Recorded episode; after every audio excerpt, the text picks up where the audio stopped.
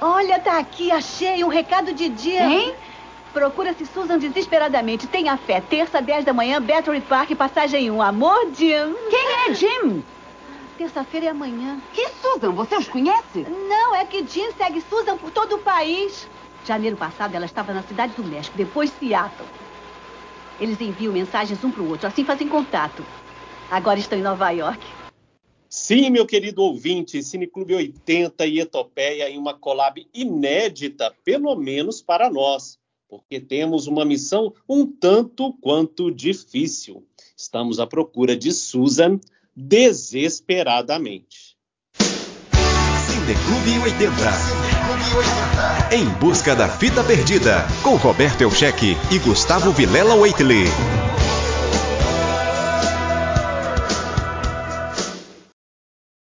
Olá, meus queridos ouvintes, meus queridos ouvintes. Hoje, como o filme é a essência dos anos 80, não teria como não fazer é, um de uma forma especial. Então, junto com o Cineclube 80, a nossa locadora traz Procura-se Susan desesperadamente. E além da voz do meu querido Roberto Olchek, que vocês já ouviram, estão aqui comigo também Igor Delfino. Olá, pessoal. E Michele Daminello. Oi, gente.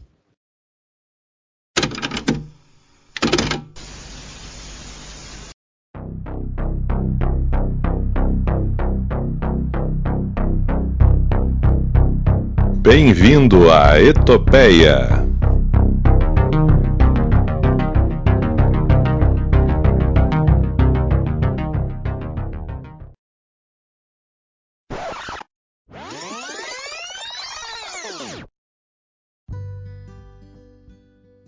Olá, meus queridos companheiros de bancada. É uma honra estar aqui nessa collab, onde vamos falar sobre um filme interessante, puro suco dos anos 80, mas que tem algumas críticas para variar. E me dê licença, Gustavo, aqui nessa collab, e meus queridos amigos, que sempre começam falando a sinopse e o título em Portugal. Já virou a, a, algo comum também no Cineclube 80 em Portugal, desesperadamente procurando Susan. É um filme americano de 1985 do gênero comédia dramática, dirigido por Susan Seldman e estrelado por Rosanna Arquette e Madonna. Em Nova York, o enredo envolve a interação entre duas mulheres, uma dona de casa entediada e uma que só quer diversão, ligadas por vários anúncios na coluna pessoal de um jornal. Então, gente, esse filme foi escolhido para a gente fazer essa collab por uh, diversas razões. Mas o ideal seria essa essência dos anos 80, e é uma coisa que eu gosto muito de falar. Alguns filmes capturam muito o zeitgeist da época. Eu acho que esse é um desses casos, né? E a parte mais interessante que é um filme com uma temática feminina, onde os personagens principais são mulheres e a diretora também é mulher. A gente já teve a felicidade de falar no Cineclube 80, né, é, Roberto, sobre A Lenda de Billie Jean, mas a direção foi de um homem, apesar de eu achar um filme até bem feminista. E eu gostar muito do filme, até hoje eu espalho a palavra de A Lenda de Billie Jean e fico enchendo o saco de todo mundo para assistir. Fiz isso com o Igor e com o Michele também. E agora esse filme procura-se desesperadamente. E vamos começar aqui, né? É, você já comentou da, da, sua opinião um filme que você acha interessante, com alguns problemas. Você sempre encontra alguns problemas, Roberto. No Cineclube 80, é, isso já é, é, é normal, algumas discussões nossas, né, meu querido? É verdade, Gustavo. Mas agora também vou perguntar para Igor e Michele o que, que eles têm, quais são as considerações iniciais sobre esse filme. É, então, eu acho esse filme totalmente fora do padrão, assim, é, dos anos 80, né? É, já no, nos anos 70 a gente começa a ver uma, uma mudança nos papéis femininos em Hollywood, mas ainda era bem limitados, né? Não, genera, não nunca generalizando, né? Mas a maioria era de mulheres que eram apoio dos heróis masculinos, de esposas. E é basicamente até é, a personagem Roberta, desse filme, que é o que ela representa, né? Uma dona de casa que fica no salão de beleza, a, é a esposa de um cara que faz comercial na TV, na TV, vendendo piscina, e a diretora subverte tudo isso, eu acho. Então é uma época que quase não tinha muita representação, né, de, da realidade feminina na época. E acaba sendo um filme otimista. Eu acho que tem uma, ele, eu acho, assim, minha primeira impressão é que ele foi um filme leve, que ele tem críticas à sociedade, a ideias, tem ideias feministas, só que de forma assertiva, porém não impositiva. Eu acho que é por isso que muitos acabam achando até um filme meio que bobo, mas na minha opinião eu não acho ele muito bobo assim. E é isso. então, eu acho Procura-se Susan desesperadamente um filme estranho, porque ele tem muita coisa, é, realmente ele tem muita coisa para se falar, ele é um filme feminista, é um filme muito fora do comum é, dos filmes dos anos 80, só que ao mesmo tempo ele é um filme completamente dos anos 80 em termos de narrativa, apesar de ter toda a questão das personagens femininas. E aí eu fico no meio do caminho com esse filme, porque tem coisas que tem muitas ideias realmente muito boas e muito revolucionárias para a época, mas ao mesmo tempo eu não sei se ele consegue se aprofundar tanto nelas. Então eu fico no meio do caminho com o filme. E como eu sempre faço no Cine Clube 80, Gustavo, é, eu queria que você já emendasse aí duas questões. Primeiro que você falasse do Rotten Tomatoes e descrevesse para quem não conhece uma sinopse assim bem rapidinha. Eu já falei um pouco no início, mas eu, você conta com um pouquinho mais de detalhes sobre o filme. Bom, no Rotten Tomatoes esse filme ele é, para minha curiosidade, assim, eu achei estranho, mas ele é melhor avaliado entre a crítica do que entre o público. Ele tem 84% de aprovações da crítica, de 31 reviews, e 62% de aprovação do público de mais de 250 mil votos. É um filme que né, agradou bem mais a crítica e a gente pode falar um pouco sobre isso também depois. E o, o filme, ele é interessante, que, assim, e para mim ele já deixa alguma coisa bem é, clara no começo dele, é porque há uma relação entre a Roberta e a Susan, do título, mas não porque as duas se conheçam mas a Roberta, ela é uma dona de casa, né? É típica dona de casa, que só fica em casa, não trabalha fora. O marido, ele é dono de uma loja de banheiras, piscinas, assim. Só que ela tem a mania de ficar lendo classificados. Ela lê os classificados todos os dias. Isso fica bem claro no começo do filme, inclusive. Lendo especialmente essas. Uh, Procura-se amor, coisas assim. É, a parte pessoal, né? Aquela parte pessoal dos classificados. E ela encontra, e fica seguindo já há muito tempo, um casal que fica trocando mensagens, que é o Jim e a Susan. Né? E eu, aí no começo do filme já tem uma mensagem: ah, o Jim mandou uma mensagem. Uh, Procura-se Susan desesperadamente. Desperately Seeking Susan, né? Em inglês. E aí a, a, a cunhada dela, você conhece as pessoas? Não, eles ficam se trocando mensagem entre eles ao redor do mundo. Né? Há um tempo atrás ela estava no México, depois ela foi para Seattle, e agora ela está em Nova York. E eles são de Nova York. E aí, o que, que ela resolve fazer? Ela uh, resolve que vai ver quem são essas pessoas, já que ela é de Nova York, ela é de Nova Jersey, na verdade, mas está em Nova York ali perto, então ela vai lá para ver o encontro deles, né? Porque ele fala, procura se Susan desesperadamente, bota um horário, um local e um dia. Só que acontece uma série de coisas, Susan estava envolvido em um problema aí e ela é confundida com a Susan. E é mais um filme, Roberto, que é uma coisa que era bem comum nos anos 80, né? Assim, até nos anos 90 também, mas que era. É, a gente já falou de um filme disso, que era o Solta da Felicidade, mas a, era o personagem bateu a cabeça, perdeu a memória. É isso que acontece com a Roberta e ela começa a acreditar que é Susan por conta disso, né? É uma coisa bem comum nos filmes dos anos 80, né, gente? É, era uma premissa bem interessante, realmente. Agora, eu, eu tenho uma pergunta aqui para fazer. Não, vou deixar essa pergunta para o final, que é um tanto quanto polêmica, né? Vamos deixar sempre o polêmico para o final. Eu queria contar uma curiosidade que os cineastas, né, eles inicialmente eles queriam a Diane Keaton e a Good Hall que fizesse o papel de Roberta e Susan, respectivamente. Mas ele preferiu é, escalar as atrizes recém, vamos dizer assim, chegadas, que era a Arquette e a Madonna, que estava ali galgando o início do sucesso.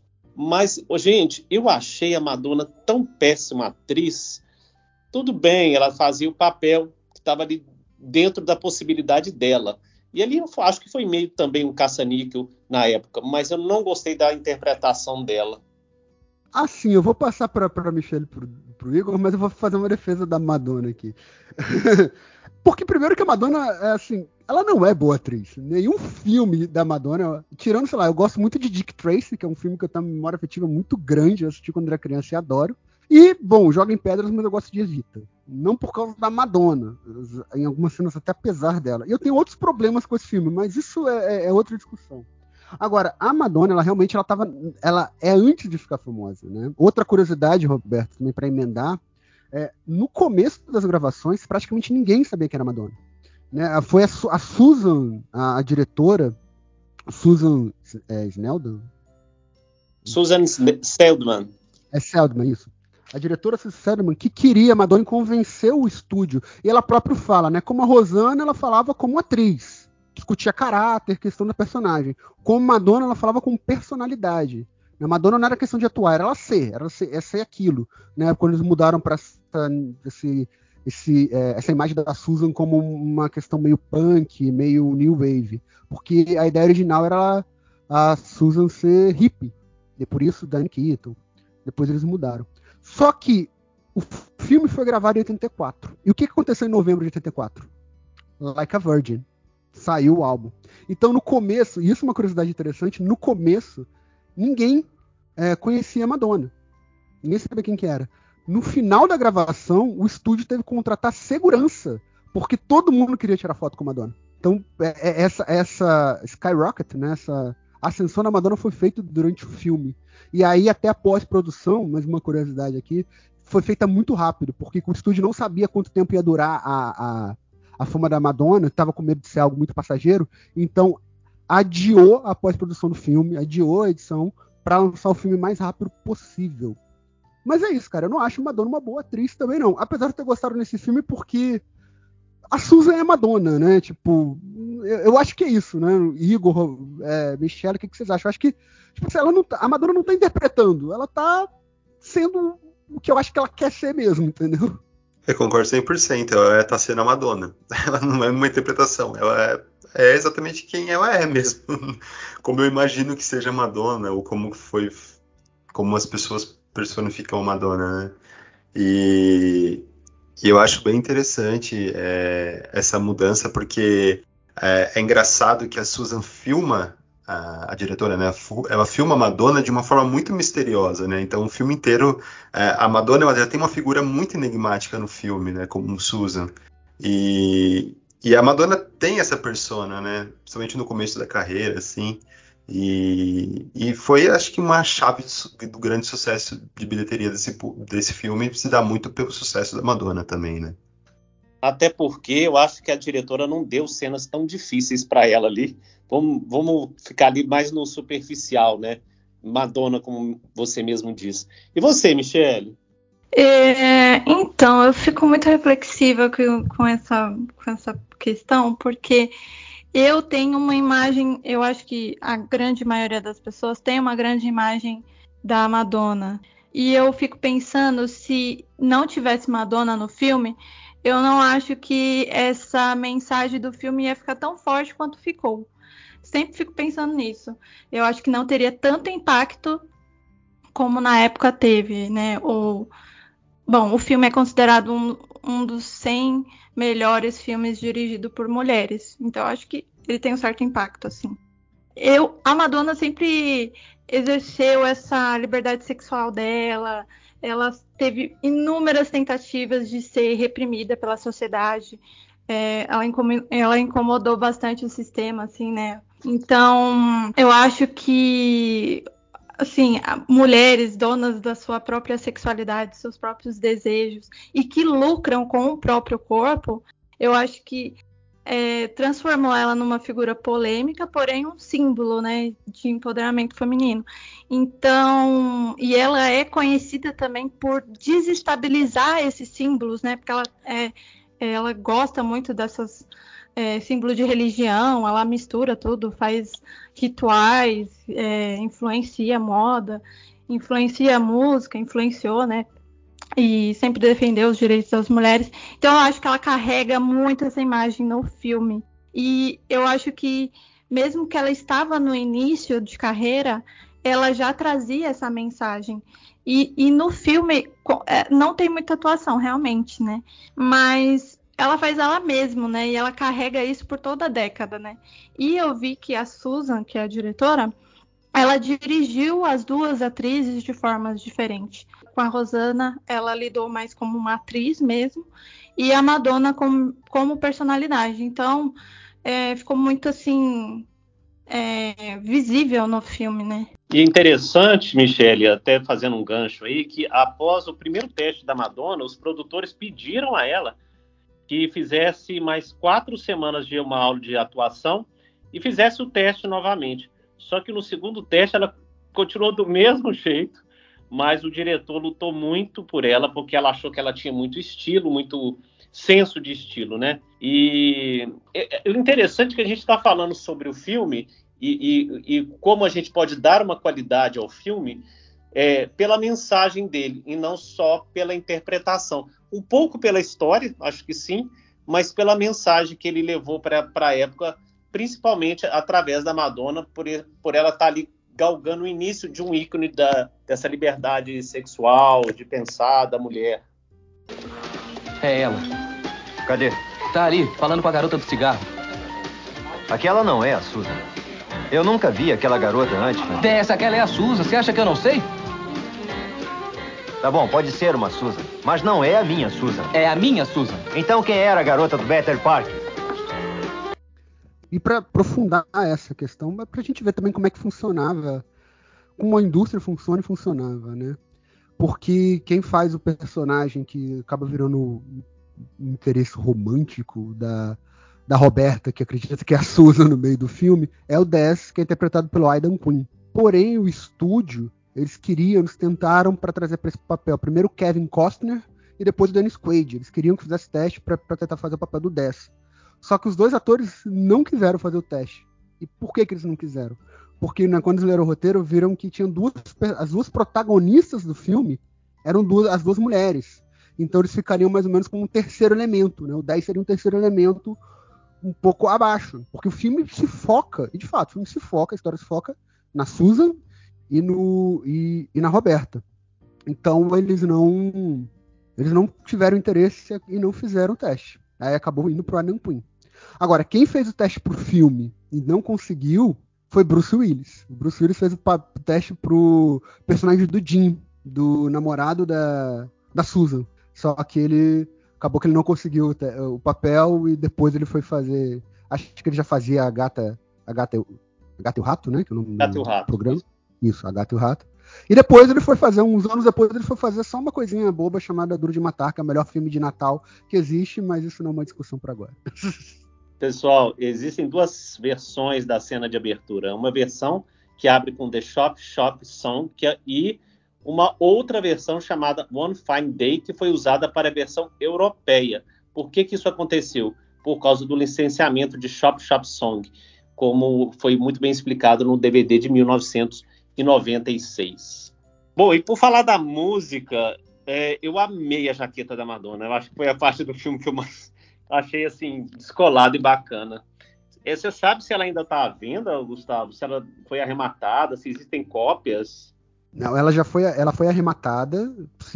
Existem cópias por aí, mas são réplicas, né? Agora a jaqueta que foi utilizada no filme, ela foi arrematada em 2014 num leilão e ela custou né, a bagatela de mais ou menos 225 mil dólares. E um, dos, é, e um dos brincos egípcios que gera toda a trama, né? Porque a Susan ela tem uma, uma mania de afanar algumas coisas. Então ela estava com um cara no começo do filme e leva um par de brincos egípcios, só que era um par de brincos egípcios que eles tinham roubado de um, de um museu foi vendido também. Um, da, um daqueles brincos custou 34 mil dólares neste mesmo leilão. Pois é, Gustavo. E eu encontrei essa jaqueta vendida no eBay por uma bagatela, como você gosta de dizer, de 9.139 reais mais 334 reais de frete, caro ouvinte, caso você queira adquirir essa réplica assim perfeita. A jaqueta do Elvis barra Jimi Hendrix barra Madonna. Exato. A Michelle falou uma coisa que eu achei interessante, que é considerado um dos 100 melhores filmes dirigidos por diretoras mulheres, né? E aí já tem essa discussão há um bom tempo de que, bom, e, e a verdade seja dita, o nosso mundo é um mundo muito machista, e as diretoras são preteridas, né? Estamos gravando agora em, em 2023, e só para dar um exemplo, uh, em 2023 não teve nenhuma mulher indicada ao Oscar de. Não só Oscar, né? Praticamente nessa, nessa temporada de premiações da TV, não teve diretoras indicadas a, a prêmio de melhor direção. O que é um problema muito sério, por exemplo, porque Charlotte Wells, no primeiro filme dela em After Sun, já merecia. Só que isso a gente sabe que antigamente era muito mais é, é, complicado, né? O mundo era muito mais machista. E esse filme é um filme que teve uma bilheteria muito boa, né? Ele custou cerca de 4,5 milhões de dólares, né? Entre 4,5 e 5 milhões de dólares e lucrou, né? Faturou mais de 27 milhões. Eu acredito que tem muito a ver também com a explosão da carreira da Madonna, que acabaram de acontecer ali. Mas é um filme que eu acho que, assim, narrativamente, ele é bem construído. Ele, ele é uma essência dos anos 80, como você falou, né, Igor? Mas então, você tinha visto alguma coisa da diretora que ela dirigiu? Você pode falar? O que você pode falar pra gente, Igor? Então, eu achei muito interessante, porque ela de fato é uma das diretoras das mais conhecidas. Só que a carreira dela é muito curiosa, porque a Susan Seldman, ela começou em 1982 com seu primeiro longa, que é chamado Estilhaços, é, eu assisti a um filme muito interessante, eu acho até mais interessante que Procura Susan Desesperadamente.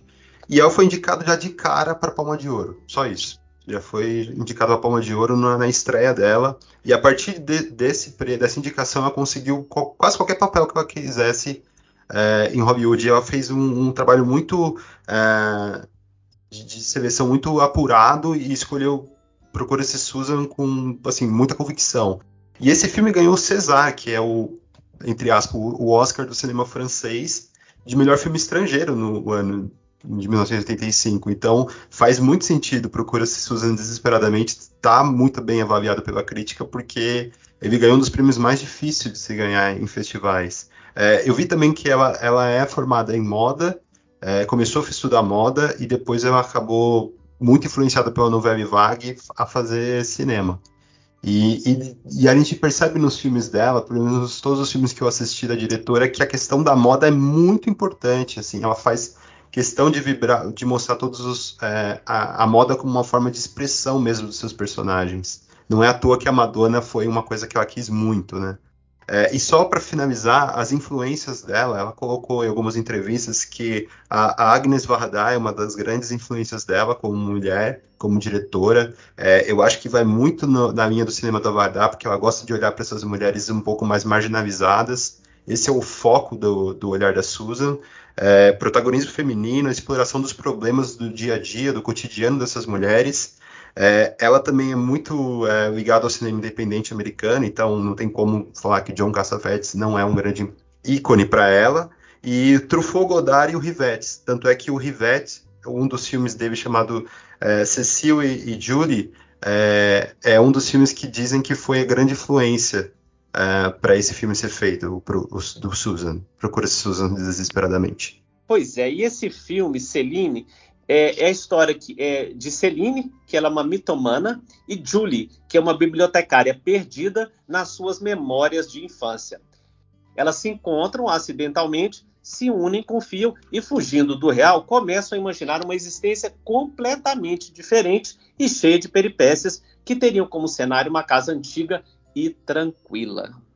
Só mais um detalhe antes de eu passar para Michelle que é que essa diretora também, a Suzy Seldman, dirigiu um dos filmes que eu mais gosto, que eu também assisti na minha infância, e uma que eu acho maravilhoso, e um dia ainda vai estar trazendo Cinema Clube 80, né, Roberto, que é Ela é o Diabo, que é um filme de 89. Ah, filme é maravilhoso. Que foi a, a introdução da Meryl Streep para as comédias, né? Que depois acabou fazendo muito sucesso. E não menos importante também, porque eu tinha, eu tinha até esquecido de, mencionar isso, mas ela foi a primeira diretora do primeiro episódio de. Ai, gente, esqueci o nome da série. Série de mulheres muito famosas.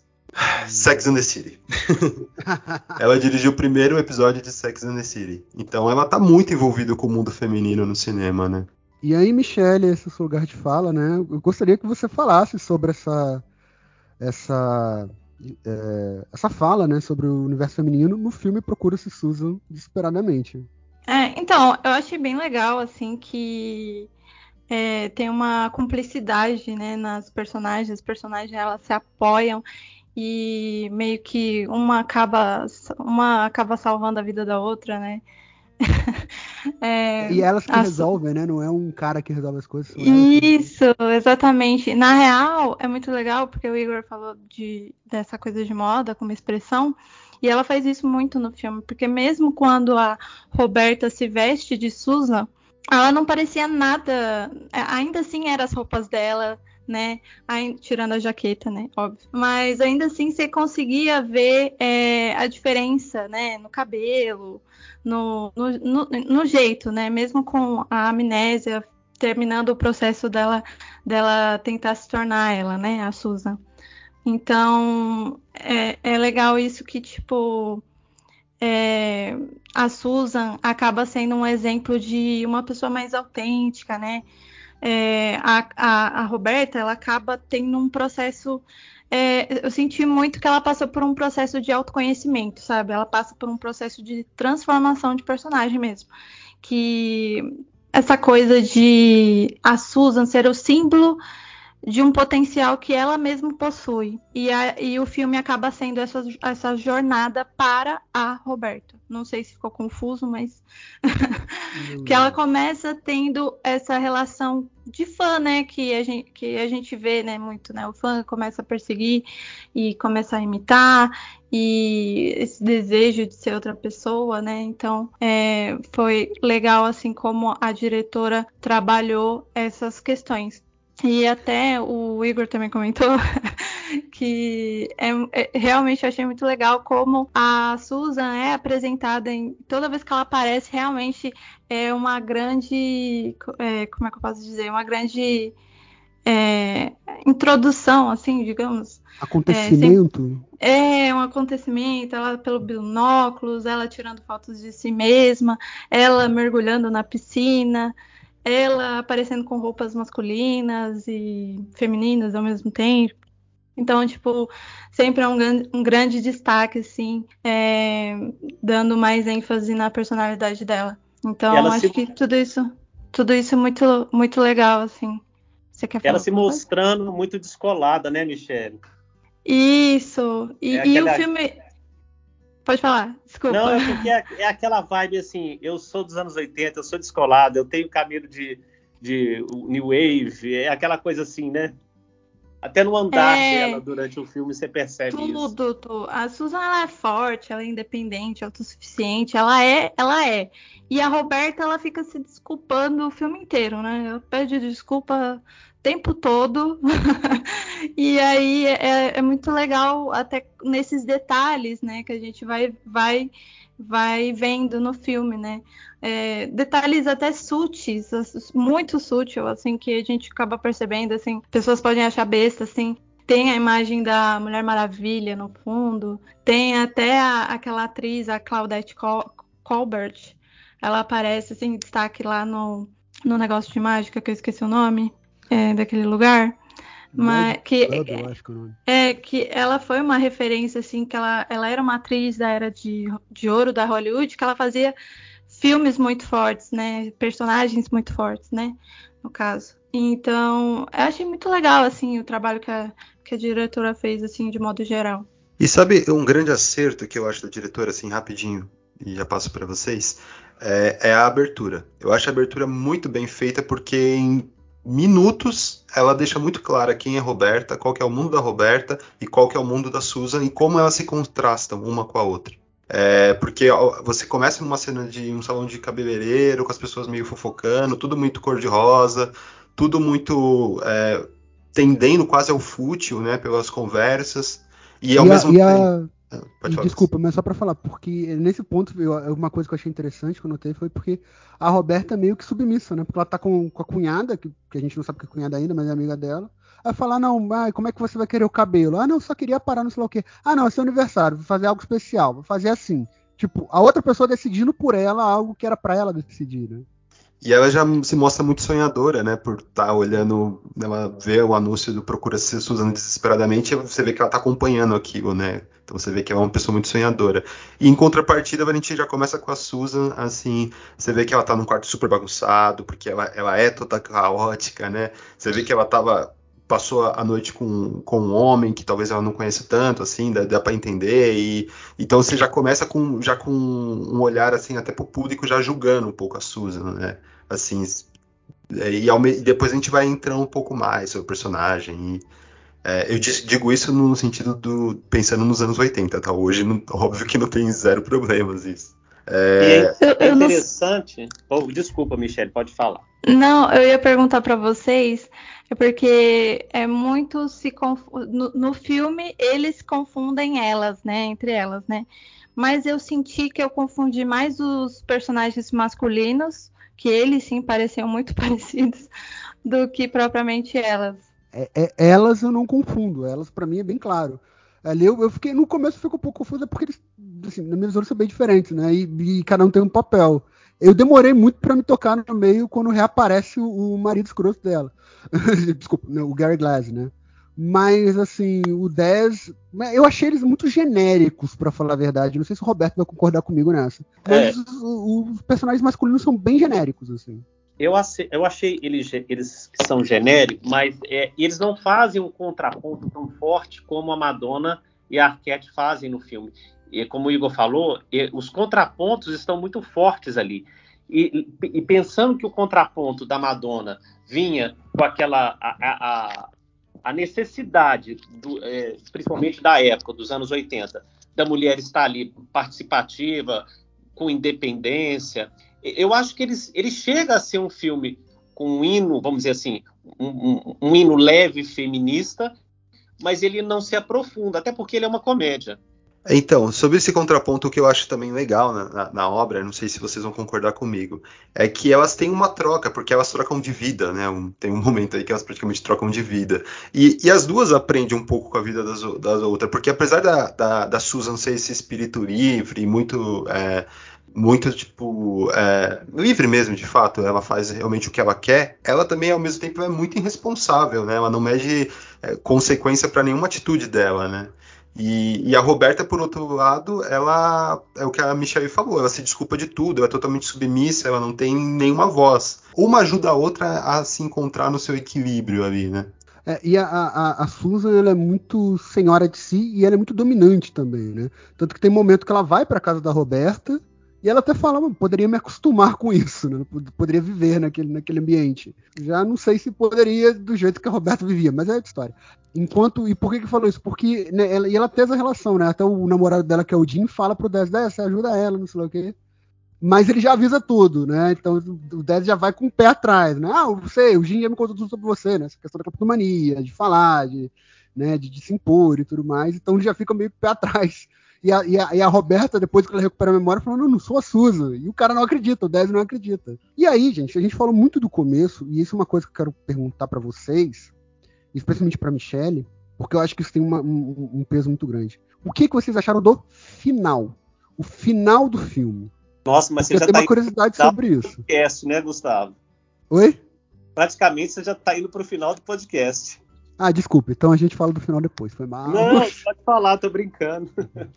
É porque não, eu tenho algumas curiosidades antes. Hum. É, não sei se você sabe que existe uma versão alterada que foi exibida na TV norte-americana em que aparecia o World Trade Center e elas foram retiradas. Essa nova versão foi editada após os atentados terroristas sofridos no dia 11 de setembro de 2001, que acabaram derrubando os prédios. Uma outra, cara, que só para falar antes do final, porque essa eu achei interessante a, a Camel, Camel é uma marca de cigarro extremamente famosa nos Estados Unidos, né? Ela retirou o patrocínio de 5 mil que ela tinha colocado no filme, porque tem a, a cena que a Roberta, né, quando ela perde a memória, acredita que é Susan, ela pega um cigarro, vai fumar e começa a tossir. Aí o Dess fala, você deveria parar de fumar. Aí a Camel tirou o patrocínio, você sabia dessa, Roberto? Nossa, esse aí você pode pôr quase exclusivo aí. Mas desculpa, não. É, é, até porque é uma curiosidade que eu vou trazer, né? Porque o final do filme, eu vou falar isso, depois a gente pode fazer uma análise.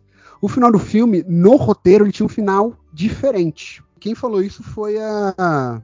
foi a Rosana ah. Arquette. Né? A Rosana Arquette, numa entrevista à revista Vulture, falou né, que o final original não era que a Susan, que a Roberta ia ficar com 10 e a Susan ficaria com Jim, como acaba. Mas é elas partiriam juntos em uma aventura e aí na cena final você ia ver as duas em um camelo andando pelo deserto do Saara. E só as duas. E aí a Arquette comenta que ela acha esse final muito melhor, muito mais interessante e queria que tivesse mantido. Porque na visão dela era exatamente disso que a Roberta estava tentando fugir. Ela estava querendo fugir desse estereótipo, né? Não viria se e foram felizes para sempre no roteiro, né? Ela tinha se apaixonado pela, pela ideia e ela disse que ela ficou desapontada cortaram esse final do roteiro e gravaram um final que de fato foi pro filme. E, eu e, acho que isso, isso teria muito mais força na mensagem do filme, como a Michelle comentou. Pode falar, Roberto. E, e elas deixariam esses, os namorados, crushes, num restaurante lá esperando em Nova York. É, essa cena foi gravada, inclusive nós vamos colocar ela, na, pelo menos aqui no Cine Clube 80, a gente vai colocar ela lá no Instagram, é, com esse final cortado, alternativo. Agora, gente, vamos pensar assim, aí sim seria um filme feminista, feminista e um filme lésbico, querendo ou não, que mostra esse final. Inclusive, teve uma polêmica em relação ao cartaz, que eles não queriam colocar isso lá no começo, as duas juntas, porque senão o pessoal, isso aí de acordo com os produtores, iriam achar que é um filme só sobre um romance entre as duas. E sabe um, um ponto que eu acho muito interessante que a tá próximo do final é, que, que, eles trazem e aí eu acho que o filme ele, ele, faz ele faz também ele traz muitas informações sociais mas tudo num tom meio de humor mas nessa cena específica não tem nada de humor que é uma cena da perseguição que a Roberta é perseguida por, pelas ruas e, e aí eu acho que tem um ponto de crítica com relação aos homens né? Como que os homens são realmente assim prontos para o assédio né? Ela tenta fugir de um de um, de um do perseguidor de um rapaz que está perseguindo ela, ela cai num, num, num, lugar, um galpão, né, que tem um, um segurança, e esse segurança já está pronto para sediá-la também, né? E, e, o que mais impactante para mim tem nessa cena é que no final ela é presa é, por estar vagando sozinha na noite e ele, então o policial já fala que ela é uma prostituta, né? Que está obrigando um cafetão. Isso foi uma, um, um, ponto assim que eu achei bem interessante do filme porque ele, ele muda um pouco o tom quase todo o filme é, é, mais pautado por humor, por mais que faz crítica social, mas aí eu não, não, não senti nada de humor ali. Parece que a diretora tá falando, agora eu vou falar sério. Só e é que é... eu acho que na época ninguém percebeu isso. a gente percebe isso agora. Pelo menos nós, e eu acho que na época Sim, não, com certeza. não foi falado dessa forma que você está falando, e eu corroboro tudo que você falou. E, é, e, ainda complemento numa pergunta que eu quero fazer para a Michele. Você percebeu, Michele, em algum momento fora esse final que não foi gravado, que as duas poderiam ser gays? Ah, hum, acho que não. Acho que teria, poderia ter é, se tivesse o final. Acho que, inclusive, seria algo legal, né? Porque é, a Roberta com seu casamento, assim, seria um símbolo de daquela heter, heterossexualidade, epa, heterossexualidade compulsiva, né? Que acaba acontecendo, né? E a Susan seria uma representação de alguém que está livre disso, né? E elas ficando juntas faria bastante sentido, assim, né? Eu acho que daria bastante, bastante debate. Só que eu acho que a diretora optou por ficar na zona de conforto. É, acho que por um medo até por distribuição, por a gente sabe que esses temas acabam sendo muitas vezes boicotados, né? Então já é difícil para uma mulher, vocês mesmos citaram, já é difícil para uma mulher dirigir um filme, né? E ter uma visibilidade com o filme. Então, se ela, o tema já é ousado, né? Na época, né? Para a época é, que dirá colocar mais esse tema, né? Então, eu entendo muito a opção também da diretora evitar esse assunto. O Mas seria legal, interessante. A diretora, só complementando isso que você falou, Michelle, ela cortou a cena é, dizendo que era desnecessário, pelo menos na época, e que o público nas sessões testes achavam que deveria terminar muito antes, antes da, da cena do, do camelo lá, delas felizes para sempre. É os anos 80, tão liberal, mas também tão conservador. A gente tem que lembrar, gente, que em 85 o Senado dos Estados Unidos estava tentando censurar o rock e o heavy metal, né? Frank Zappa e Dee Snyder foram dar é, Dee Snyder, vocalista do Sister, para quem não conhece, foram né, em auditi audições, não, é, oitivas no Senado para, né, porque assim, defend, falando contra a censura. Inclusive, falar do David Snyder é uma das melhores coisas que tem. Porque isso, o rock e o heavy metal na década de 80 estava corrompendo a juventude. Era violento, era sexista, não sei lá o quê. Imagina esse filme com esse final. e 85 foi no mesmo ano, né? Então. Exato. É. Ô Gus, mas o, o que, que você. Gustavo, Roberto e Michelle, os três, na verdade. Mas vocês não acham que se talvez o filme fosse lançado em 86, 87, talvez pela própria força do que a Madonna veio batendo nos anos 80, talvez ele não teria mais espaço para ter um final mais assim aberto com não tão esse final feliz da, delas com os príncipes, sabe? É, se eu não me é, é. engano, o final de de Ela é o Diabo, que é um filme de 89, já é bem diferente, não tem um um relacionamento heterossexual final, feliz no final, né? já é uma outra pegada. Eu acho que pro final da década de 80, o Roberto que viveu essa época pode falar melhor do que eu. Desculpa entregar é. a idade, Roberto. Não tem problema. Mas eu acho que talvez sim, talvez esse final tivesse nesse momento um, uma possibilidade maior, digamos assim. É, eu concordo com você. É. Ter, teria essa possibilidade. Eu também concordo. Eu acho que é, lá para o final dos anos 80 e, no... e, o início dos anos 90, eu acho que isso seria muito mais é, abordado de forma. Como é que eu posso dizer? Seria melhor, assim, né? De tratar esse assunto. E, e Mi, só um, um, ponto também, que é uma coisa que a gente fala bastante aqui no, na Utopeia, que é sobre rivalidade feminina, né? E esse filme ele tem isso, tem um pouco, simplesmente da cunhada, mas entre elas isso não é tão forte, né? Então eu achei muito legal isso para um filme de 85, né? Não sei o que você, que você acha disso. Sim, sim, eu, eu, até comentei que eu achei muito legal essa cumplicidade assim que elas tiveram de, de eu senti muito esse, né, essa coisa assim, não sei se é uma visão meio poética, não sei, mas eu vi muito essa coisa de uma acabou salvando a outra, uma ajudou a outra. Então eu acho que é muito legal isso mesmo. Eu, eu vi, eu vi, eu não sei se é verdade, mas eu vi que a rivalidade, na verdade, foi fora dos. foi nos bastidores. A Madonna e a, a Patrícia, elas. Rosana. É, ela, Rosana, desculpa. Rosana a Rosana, isso, desculpa, a Rosana, elas tiveram uma rivalidade fora das telas, assim, porque a Madonna teve mais visibilidade, mais notoriedade do que ela. E, ela, e ela, quando leu o script, ela queria o personagem da Susan, e aí a Susan, diretora, falou que não, que ela queria uma outra pessoa, que era para ela fazer a Roberta. E, então, já começou daí, entendeu? Mas apesar dessa rivalidade, quem ganhou o prêmio de atuação foi a Rosana Arquette, que ganhou o BAFTA e foi indicada ao Globo de Ouro, né? A Madonna passou batida. Ah, porque vamos botar o que o Roberto falou, né? É, ué. A Madonna não tá atuando. Exatamente. Mas, mas, ainda assim, eu não sei se vocês concordam comigo, eu não sei se o, eh, não sei se o filme teria o peso que tem se não tivesse a Madonna. Mas eu não sei eu se concordo. eu tenho essa visão. Eu não sei se eu tenho essa visão, porque eu assisti agora. Eu assisti agora nos anos 2023 onde a Madonna já fez toda a trajetória dela em, na visão que eu, que eu falei para vocês, ou se na época eu, eu teria essa mesma. Não sei como é que foi na época, entendeu? Mi, eu acho que um paralelo, assim, óbvio, é Nasce uma Estrela. Nasce uma Estrela é um filme muito bom, mas ele tem muito sucesso por causa da Lady Gaga também. E a Lady Gaga meio que faz a Lady Gaga também, né? Ela faz meio que se auto-interpreta. Né? Mas eu acho que a Lady é Gaga é melhor atriz do que a Madonna. Ah, não, com certeza. É verdade. Também, também acho. Não, eu, ainda, eu ainda consegui é, separar um pouco as duas, eu acho. A, Mad a Madonna não, a Lady Gaga da, da personagem.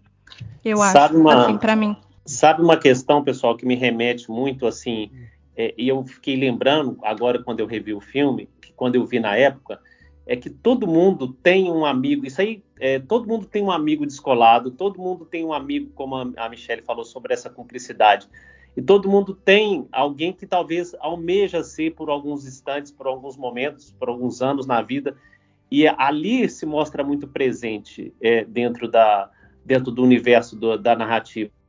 Eu falo isso por mim, porque na época eu era um menino muito assim, tímido, é, muito fechado, e aí eu tinha, conheci um, um, grande amigo meu, que é meu amigo até hoje, era um cara mais descolar. E aí eu levei isso muito para minha vida, sabe? Essa história ali das, das duas, essa questão de, de, de como a, a, personagem da Arquette admirava a Madonna. Isso é muito bacana mostrar essa admiração e, e essa cumplicidade.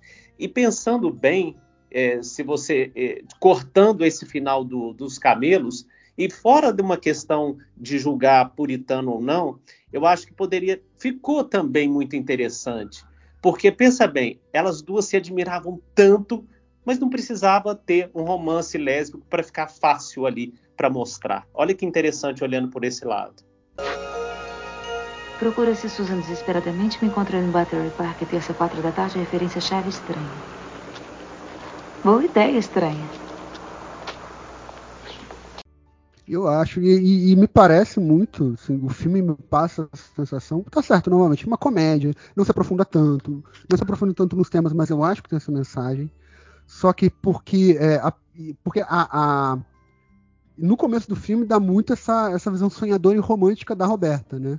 É que ela fala, ah, o Jim mandou mensagem, né? Procura-se Susan-se desesperadamente. Ela fala, ah, desesperadamente, essa palavra tão bonita, não sei lá o quê. Mas você vai vendo que no, quanto o filme vai avançando que ela não está interessada no, necessariamente no romance dos dois.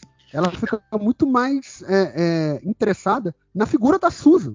E não na figura da Susan quanto um interesse romântico, de fato, mas na figura da Susan com, com o que ela representa, né? Como, Sim, como eu acho que por isso ficou também interessante. Ela está desesperadamente atrás da sua liberdade. ah, boa, Michele. Perfeito. Gente, eu, desculpa.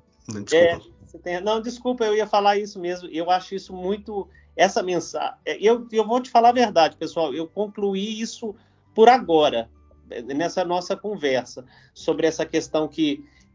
Se não seria muito mais fácil eles colocarem um romance lésbico ali no final? Uma, uma confirmação de um interesse gay ali no final? E não teve. Então mostra essa questão de uma admiração, de uma talvez até mesmo platônica, para mostrar como que é, é, existe essa, essa questão de, ah, você pode ser um exemplo para mim e pode ser um aprendizado. É, eu acho que anularia, se elas fossem lésbicas, anularia essa questão de ver na Susa um possível potencial que ela mesma tinha, entendeu? Exato. Eu acho que tiraria aí, um pouco dessa, dessa mensagem também. E agora eu vou falar uma coisa que eu acho que. E isso me veio na cabeça agora também, Roberto. Desculpa, eu já passo para você, Igor. Mas eu acho que, na verdade, o final, se desse, se desse a entender, deixasse mais subentendido, tivesse essa mensagem mais clara sobre o romance lésbico das duas, na verdade, iria tirar muito da força, porque acabaria falando que, bom, para uma mulher ter essa liberdade, para uma mulher poder se impor dessa forma, ela tem que ser lésbica. E não é isso, né? A ideia do filme não é essa, inclusive. Então, bom, tive essa ideia, essa leitura agora, mas está errado é. também. Só... Sim. Não, eu só ah, ia fazer um parênteses assim, mas assim, nem, nem, vamos entrar aqui. É que eu ouvi um podcast chamado Feito por Elas, que é só de mulheres, tipo, uma, umas meninas bem foda assim que fala. E elas ficaram muito incomodadas com esse filme porque elas falaram que, que ele faz um, um, um pouco de chacota da questão do, das lésbicas, porque tem umas piadas ali falando que as prostitutas normalmente são lésbicas, as cunhadas falam é. isso. Só que eu acho que não, eu, eu não achei pertinente, então, assim, só como tá esse tema, eu, eu lembrei dessa fala, mas acho que nem vale a pena comentar isso. Porque eu também nem tenho base sobre isso para falar, assim. Eu não achei, não, mas seria comentários que seriam comuns na época, né? Não sei se é, ela é que, colocou tipo, por causa eles, disso. Eles colocam assim como elas colocam na, na gravação delas é que é, ela usou esse tema como um alívio, alívio cômico, sabe? Tipo, que é esse é o ponto. E, tipo, assim, é, é, é, né? Mas no mesmo tempo, sei lá, é os anos 80, né? Ah, não, isso que eu ia falar. Isso é. que eu ia falar nos 80. Né, Roberto? A gente já falou muito isso sobre analisar o contexto da época. Gente, é, o, um dos filmes que eu mais gosto da década de 90, que é Patricinha, as Patricinhas de Beverly Hills, né? Clueless, tem uma piada exatamente no mesmo nível de sobre a homossexualidade, né? Que o personagem que ela que é um cara extremamente bonito, acabou de chegar no colégio, que ela fica interessado, é gay. E, e, isso é usado de uma forma de chacota, de fazer piada, inclusive. Novamente, Tá. E- a Mas a gente E pode cortar isso é legal, aqui, né? Toda essa discussão, né? A gente corta. né? Vamos voltar que eu acabei. Não, mas é, mas é, é- é isso que faz legal também a gente se incomodar com isso agora, né, também. Isso é bom, isso é um ótimo. Tudo vira objeto de estudo no final. Acaba, né, virando. É, talvez você pode se incomodar, Michele, mas eu, eu não deixaria de fazer, mesmo causando um tal incômodo, eu, eu no meu ponto de vista. Mesmo assim, eu traria né, essas piadas assim, porque senão ia ficar um filme muito. é, é, é, eu não gosto de usar essa palavra certinho ou muito chato, mas eu acho que ia ficar um, um filme muito sem sentido. Ia ficar. é, os filmes, no modo geral, iam ser muito iguais. Sim, e é um filme de comédia no final do dia, né? É.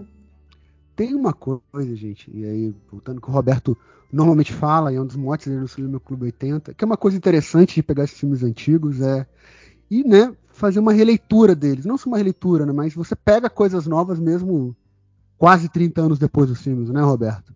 E a gente procura bastante fazer isso. Eu acho que, bom, a gente pegou bastante coisa de Susan nesse sentido. Mas, gente, essa é uma questão muito importante. E eu sempre falo, sempre vou repetir, tem que analisar o filme no seu contexto e tem que analisar e tem que elogiar o que tem que ser elogiado e criticar o que tem que ser criticado. E antes da gente entrar nessa parte da crítica, Roberto, você poder fazer a sua pergunta polêmica, que eu sei que você está se coçando para fazer, eu só queria falar Não, uma coisa. Você sabe que eu já fiz, eu já fiz Ah, no meio das nossas conversas. Eu ia falar que esse filme, se você considerava esse filme lésbico e por quê Ah, na, na época. Ah, entendi. Mas eu ia falar só rapidamente, bem rapidamente, da trilha sonora, né? Porque se, se, a- se o filme tem uma cantora no, né, no filme, essa cantora vai fazer, ou o cantor, vai fazer a trilha sonora do filme. E a Madonna lançou uma música que eu acho muito, muito boa, eu gosto bastante, que é Into the Groove. Só que tem uma parte, tem uma curiosidade interessante, porque ela toca no final do filme, né? Ela toca quando tá subindo os créditos. Só que ela não aparece na trilha sonora do filme. Ela vai aparecer depois, ela vai ser lançada em 15 de julho de 1975 eh, como um single e depois ele aparece na reedição de Like a Virgin de 85, né? E o clipe tem cenas do filme e por fato às vezes a cena combina com o que está sendo cantado e foi feito por Doug Dowie da Parallax Production, que na década de 80 era uma empresa pioneira em vídeos musicais vinculados a filme que fazia muitas desse, desse tipo de edição, né? Fazia o clipe a partir de cenas editadas do filme.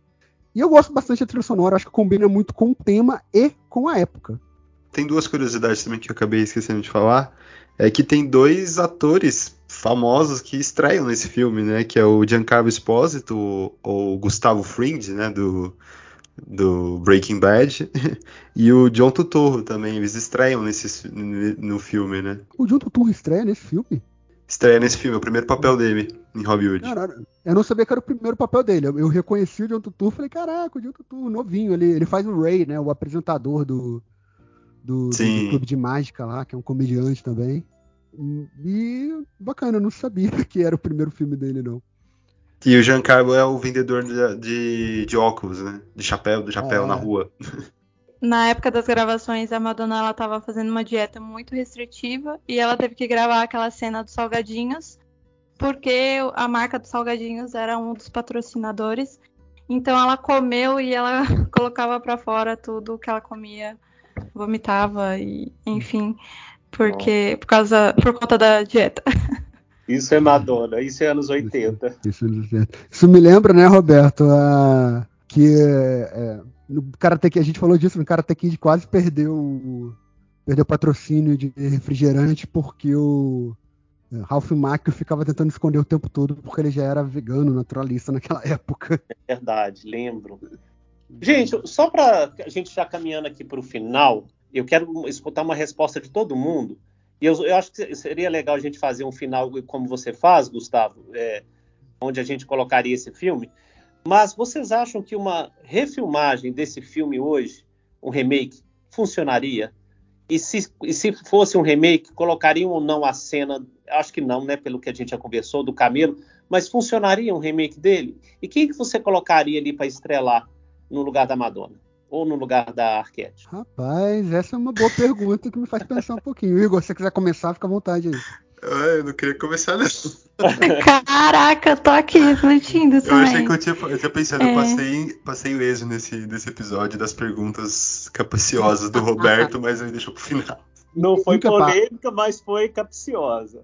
Não, mas eu vou tentar aqui responder. É, eu acho que tinha que ser um, um ícone pop, assim. não Eu sei quem poderia fazer o papel da Susan. Diga. Billie Eilish.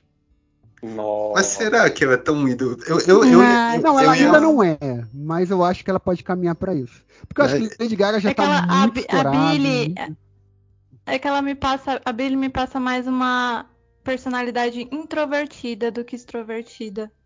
A Lorde, talvez. Não, como que é o nome daquela atriz? Putz, ela tem um rabo de cavalo gigantesco, ela é bem baixinha, muito famosa. Ariana Grande? Ariana Grande, isso. Ariana Grande Pronto. seria perfeita. Boa, boa. Cara, eu não sei responder essa pergunta de verdade. E, e, assim, eu não acho que funcionaria, não teria tanta graça igual tem essa grava esse filme dos anos 80, exatamente por ser dos anos 80 e ter os absurdos dos anos 80, o que torna leve e legal, mas, e- mas também por conta que eu não sou muito fã de, de remake e essas coisas, então não sou muito apta pra opinar. O que, o que eu acho que seria muito difícil de fazer um remake desse filme é trazer o humor e a problematização social. Porque hoje a gente demanda muito cuidado para tratar de alguns temas que o filme traz, né? Então eu acho que teria, teria que ser uma- em mãos muito habilidosas. É verdade. Assim. Hoje eu acho que as pessoas iriam interpretar como lacração, eu acho. O que eu queria dizer, Roberto, é que é o seguinte: poderia ter um remake. Eu acho difícil ter um remake. Porque tem uma coisa, assim que você terminou de assistir o filme, você falou comigo, papo de bastidores, gente, que é verdade. É, uma- é, a gente pode resumir o filme assim: que falta faz um celular? Porque- É verdade. Porque se tivesse um celular naquela época, o Jim não ficaria mandando mensagens via classificados pessoais. Então, a trama toda não teria acontecido. Então, por que, que eu tô falando que não teria como fazer um remake? Daria pra fazer um remake de Procurando Susan Desesperadamente? Até daria. Mas você ia ter que mudar completamente a história, porque você ia ter que mudar a base do acontecimento. Do que que faz a história virar. Do que que faz a história acontecer. Então, seria algo muito, mas muito diferente desse filme, entendeu? Se for pra fazer um filme que é ambientado nos anos 80, aí eu já acho que não precisa fazer não. Pega o, o de 85 e vê. Se fosse pra fazer um filme novo, pra uma nova geração, pra ter um novo impacto, tentar mandar a mesma mensagem, vai ficar uma história muito diferente, entendeu? É, e com Interessante. rede. Desculpa, Roberto, pode falar. Desculpa, pode falar isso. Não, eu ia falar que com redes sociais também, todo o plot deles não conhecerem a Susan um do outro, né? Ah, também não ia existir, né? É, e é interessante mostrar como que naquela época os motes para comunicação entre os personagens dentro de uma narrativa eram limitados. Por exemplo, ali era um anúncio de jornal e isso desenvolvia o filme inteiro.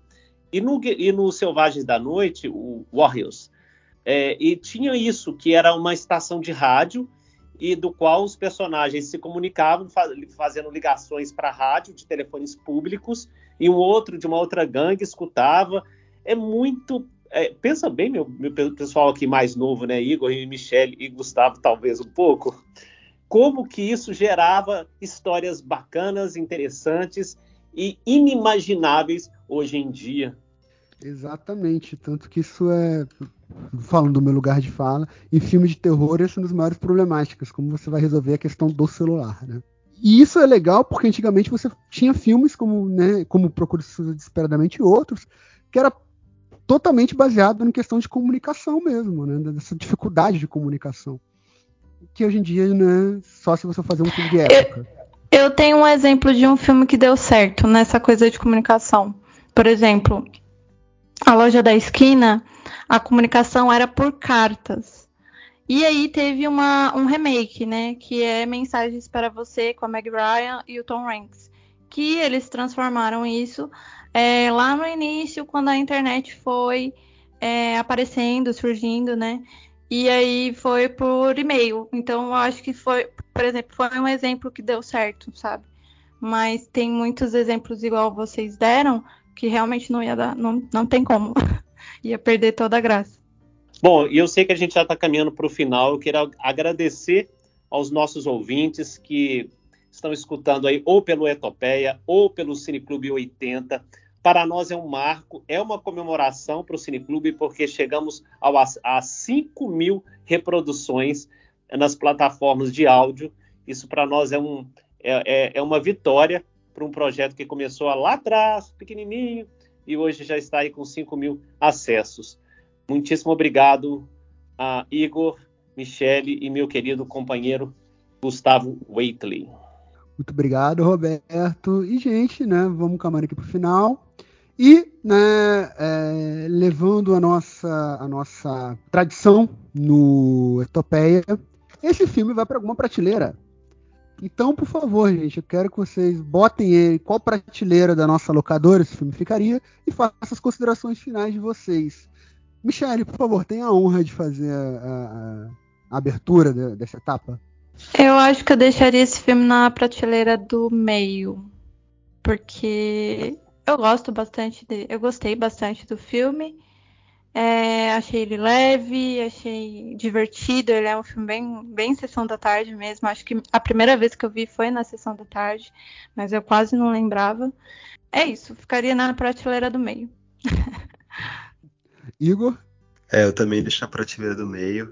Acho que ele tem méritos, mas também acho que ele não consegue ser tão profundo nesses temas, até porque ele não, não quer, né? Não é, acho que é um problema mais meu do que do filme. Mas eu acho que uma prateleira do meio tá de bom tamanho. Meu querido companheiro Roberto. Então, eu cheguei já para colocar ele lá no fundo, sabe? Mas depois dessa nossa conversa, olha como que é interessante a gente discutir isso com amigos. E é sobre essa questão de deles não transformarem um filme numa, numa ode gay. É, eu acho que eu vou. Não pelo preconceito, tá, meu querido ouvinte? E por, exatamente por isso, para mostrar essa questão de uma admiração entre amigas, eu coloco ele na, na prateleira do meio e já mudou completamente o meu posicionamento do que eu estava achando dele. Então, gente, eu vou colocar esse filme na prateleira do meio também, talvez um pouco mais perto do, da, da, frente, porque é um filme dos anos 80, é um filme que é essência dos anos 80, ele tem todos os absurdos daquela época, eu acho isso maravilhoso, eu acho isso muito bom. É, é de fato um, um, bom filme da Madonna. A Madonna ela não tem tantos filmes bons na, na, carreira porque ela não é uma atriz, ela não é uma boa atriz, né? Mas apesar de, como eu falei, tem alguns filmes que eu gosto dela. E eu acho esse filme muito bom, acho a mensagem que ele passa, a forma que ele passa, me divertia, dei várias boas risadas. Mas assim, me perdoe, Michele, Igor, Roberto, não sei, vocês acho que o Roberto não, acho que o Roberto vai concordar comigo. É, eu vou continuar espalhando a palavra da lenda de Billie Jean, porque é um filme que eu, assim, eu amo até hoje, não à toa, o nome da minha gata é Billie Jean. Mas então fica na prateleira do meio, fica aí, todo mundo colocou ali. É um filme que não que é um filme bom, é um filme divertido, é um filme que a gente vai indicar caso, ah, eu quero ver um filme para rir, para me divertir. E tá aí, você vai rir, você vai se divertir, ele tem uma mensagem bacana, então assistam. Bom, gente, é isso. Eu quero agradecer muito essa, essa collab, essa cooperação aqui entre os dois podcasts, Cineclube 80 e Etopeia. Eu tenho a honra e o privilégio de fazer parte dos dois. Meu querido amigo Roberto, que né, eu comecei a fazer podcast com o Roberto, com a Cineclube 80. E meus queridíssimos amigos também, Igor e Michele, que a gente se conheceu e começamos a fazer esse, esse, uh, esse projeto aqui juntos. Né? Os dois me dão muita alegria e eu tenho certeza que os dois me ajudaram a não surtar ainda, né, porque é muito trabalho e aí a gente acaba surtando. E eu quero, por favor, meus queridos ouvintes, se você estiver escutando no feed do Etopeia ou no feed do Cineclube 80, lembre de nos seguir nas redes sociais, no Instagram, né, Cineclube 80 e o arroba Etopeia Podcast. O Cineclube 80 também, também lança seus episódios pelo YouTube, Cineclube 80. E os dois estão em todas as plataformas aí, Spotify, Pocket Cast, a que você preferir. Nos sigam, curtem, comentem nas nossas redes, vai ter lá é, o, a postagem sobre esse filme, vai ter a postagem que vai ter as cenas cortadas que o Roberto falou. Eu também queria agradecer também essa collab, agradecer o Roberto mais uma vez aqui, já participou com a gente no episódio de Twin Peaks, é sempre uma honra ter poder gravar. E, e esse é uma collab que tinha que existir, querendo ou não, são dois podcasts dividindo o amor desse homem incrível que é Gustavo Verro Waiter. Faço das palavras de Igor as minhas. Eu gostei muito, foi um papo muito bom. E parabéns pro Cineclube 80 pelas suas. Rep... Ixi, como é que fala? Esqueci o nome. 5 mil reproduções. Não, é, pelas 5 mil reproduções, porque tem muito mérito nisso. Acompanhe lá nas redes sociais. Forte abraço a todas e todos e até a próxima. Madonna, arrepiando numa aventura de tirar o fôlego. Procura-se Susan desesperadamente com Rosana Arquette, nesta terça, na sessão da tarde.